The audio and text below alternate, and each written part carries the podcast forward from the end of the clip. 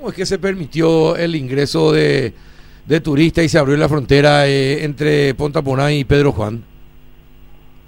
Y mira, acá hay una frontera seca eh, a lo largo de nuestra frontera hasta Capitambado y Bellavista, ¿verdad? Donde hasta el distrito, de Bellavista, ¿verdad?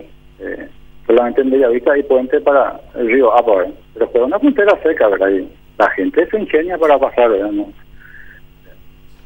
No, tienes que tener una dotación, y si tenés 3.000 militares aquí no vas a atajar el ingreso. La gente la gente dos tres meses aguantó después se ingenió para pasar a trabajar para hacer todo lo que tiene que hacer verdad nadie nadie va a aguantar esa es la realidad. Mm. Eh, no yo sé que nadie va a aguantar pero eh, también hay que respetar lo que digan los médicos no porque de lo contrario eh, quién se va a hacer cargo los eh, los que abren la frontera los que permiten que ingrese la gente van a hacerse cargo si alguien muere en una familia no, yo entiendo esa parte, porque digo nomás, es imposible, ni las Fuerzas Armadas eh, van a conseguir eh, atajar, ¿verdad? Lo que está raro, hay un decreto, hay eh, están lo, la parte de, este, los médicos, ¿verdad? la sugerencia, ¿verdad? pero eh, es imposible atajar a la gente, ¿verdad? Ni, ni con la mayor dotación de... Ahora, ¿y ¿y cómo durante seis meses se le atajó y de repente no se le puede atajar? ¿Qué pasó? Y mira, eh, no se le tapó para que uno entiende, ¿verdad? Como te digo, la gente, eh, los, los, los Pedro Juaninos, los de, Capitán Bajo, la gente quedó en su casa dos tres meses, aguantó eh, por todo el temor que, que tenían, ¿verdad? Pero el tema es que Brasil nos da mucha mano de obra a nosotros mucha gente trabajando a la hora brasileña, ya sea albañiles, empleados domésticas, eh, eh, los mozos. La gente no tuvo otra que... Aquí nosotros no tenemos empleo, ¿verdad? Y aparte la, la cantidad de gente que viene de otros departamentos a trabajar aquí, de Concepción, San Pedro, de todo el país vienen aquí, porque Brasil da mucha mano de obra y la, tenemos que pasaron únicamente al lado brasileño. Esa es una realidad nuestra. Nunca, nunca se, tal vez ustedes no sepan de la capital, pero esa es una realidad. Brasil nos dan, tenemos cuatro mil niños estudiando en el lado brasileño. Que, sí o sí a partir del 15 de octubre probablemente hay escuelas que ya iniciaron, escuelas privadas, sus clases, probablemente estos cuatro mil niños, escuelas públicas, van a tener que eh, si se habilita esto aquí, Brasil está habilitando las escuelas. Entonces... Brasil ha cerrado, pero, pero eh, gobernador, Brasil cerró su frontera hasta noviembre otra vez. No, cerró para el ingreso de, extranjeros. Pero Brasil no pone militares al lado en la frontera seca. Mm. Somos nosotros los paraguayos quienes ponemos los militares. Y aquí es una cosa, Carlos. Aquí es lo que lo que se está cerrando es el microcentro la parte de pequeños comercios y eh, los shopping, ¿verdad? El resto continúa igual, la frontera es frontera seca. Eh, digamos, aquí en el microcentro es lo que se identifica por el tema de las calles, ¿verdad? Y, pero a 5 kilómetros de aquí la ciudad ya es, eh, no sabes si está en el Brasil o está en el Paraguay. Así es simple, no eh, eh, no sé, ahora, la frontera no. Ahora, eh, nunca existió. Gobernador, yo te, digo algo. Brasil es el país en América, junto con Estados Unidos, que más cantidad de casos y muertes tuvo. parece que no tenemos en cuenta ciertos detalles o no nos informamos porque nos importa más la plata que la salud. Pero si no tenés salud, difícilmente puedas trabajar y vas a tener que faltar a tu trabajo.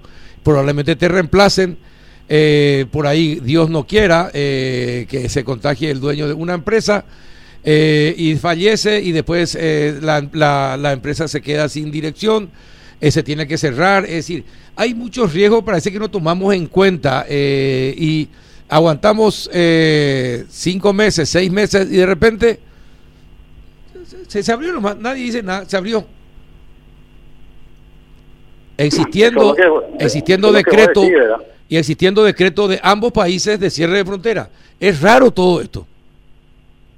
no es que es raro, ¿verdad? Eh, acá tenés que ver la realidad de la gente, cómo la ataja la gente. Yo no es que estoy a favor eh, de esto ni en contra de la salud, que soy un loco, que no. Y, y, ¿Qué le decía a la gente? ¿Qué le decís si, si el gobierno ya no tiene también plata para eh, estar eh, dando de comer a la gente? y está eh, La gente ya está cansada de ollas populares de aquí para allá, ya estamos en una situación, la gente ya se está ingeniando y lo peor aquí en, el Ambambay, estamos teniendo casos es que muchísimos jóvenes están yendo a los marihuanales. Esa es la realidad nuestra. Vemos que a diario, ¿cómo? De una pregunta, ¿Cómo a diario pasan, caen toneladas y toneladas de marihuana al lado brasileño? ¿Por dónde pasó? ¿Dónde están las fuerzas de seguridad? Yo también me pregunto eso al gobierno, ¿eh? ¿Y, cómo se produce esa marihuana? ¿Cómo se produce? ¿Y quién produce? Son nuestros jóvenes aquí en la Mambay. Eh, ¿Sabe qué? Yo una, una cosa, gobernador, una cosa. Usted quiere, usted quiere ir a rescatar a esos jóvenes de los marihuanales Gobernador. Ah, entonces, sí. Gobernador, te voy a decir una cosa, gobernador. Es, tu discurso es. Eh, a ver, entiendo, pero es peligroso tu discurso, porque yo conozco gente humilde, gente honesta, gente, pero realmente humilde, súper vulnerable, y se desloman trabajando honestamente, ni se les pasa por la cabeza justificar la, entrar en la delincuencia porque son pobres. Ni se les pasa. Les veo a gente, a jóvenes eh, y también a personas adultas eh, con sus hijos chiquititos en una canasta de, frutas, teniéndole ahí en una carpita, pero trabajan, tratando de trabajar honestamente. No están pensando en ser eh, marihuaneros, distribuidores de marihuana y compañía entiendo yo, Carlos. ¿Verdad? Entonces, entonces por eso te digo... no eh, digo que todos son marihuaneros ni que todos son, no, al contrario. No, no, pero no vaya a justificar la pobreza la, con que uno se vuelva delincuente.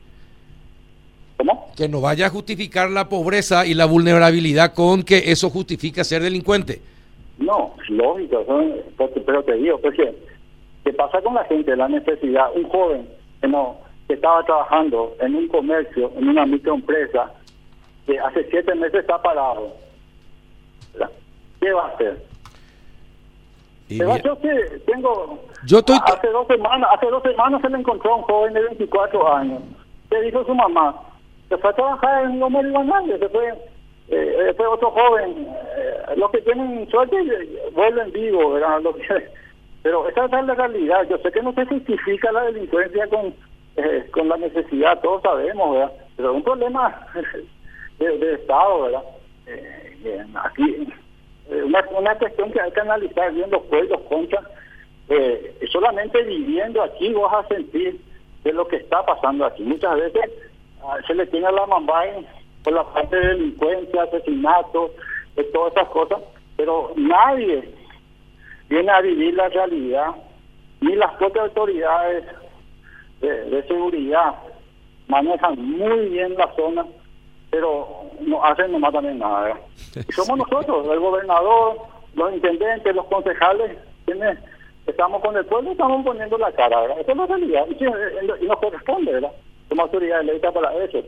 Eh, por eso te digo, nosotros necesitamos la frontera, nosotros necesitamos, eh, aquí nadie nadie dice abrir eh, la frontera y para que todo... ¿Y qué hizo el gobierno? Tenemos un hospital de referencia en el Amambay que podamos defendernos. Brasil está mucho más bien equipado. ¿Qué dijo el intendente de Salvo Azul? Que fue está mejor equipado que Ciudad del Este. hay que poner en la balanza también, eh, y no también culpar no solamente a los amambayenses que de, la situación. No, no, nadie le culpa. Nadie le culpa a los amambayenses. Justamente le llamamos para entender esta situación eh, y todos en el país eh, están así. No solamente en la frontera se siente la necesidad, eh, gobernador, en el país estamos todos así. la situación es difícil, está una pandemia, nos afecta a todos, no solamente a los de la frontera, no solamente a los asuncenos, ni a los del departamento central, le afecta a todos. Eh, y pero todos tenemos que ser responsables y cuidarnos entre todos hasta, hasta encontrar una vacuna. Eh, por eso a mí me, resulta llamativo que eh, Brasil diga que hasta noviembre cierra, sigue cerrada la frontera. y sin embargo, alegremente en, en Pedro Juan Caballero se abrieron los negocios y las fronteras. Y pregunto yo, ¿qué hicieron los militares? ¿Qué hizo la policía? Ellos tranquilamente permitieron el paso sin problemas.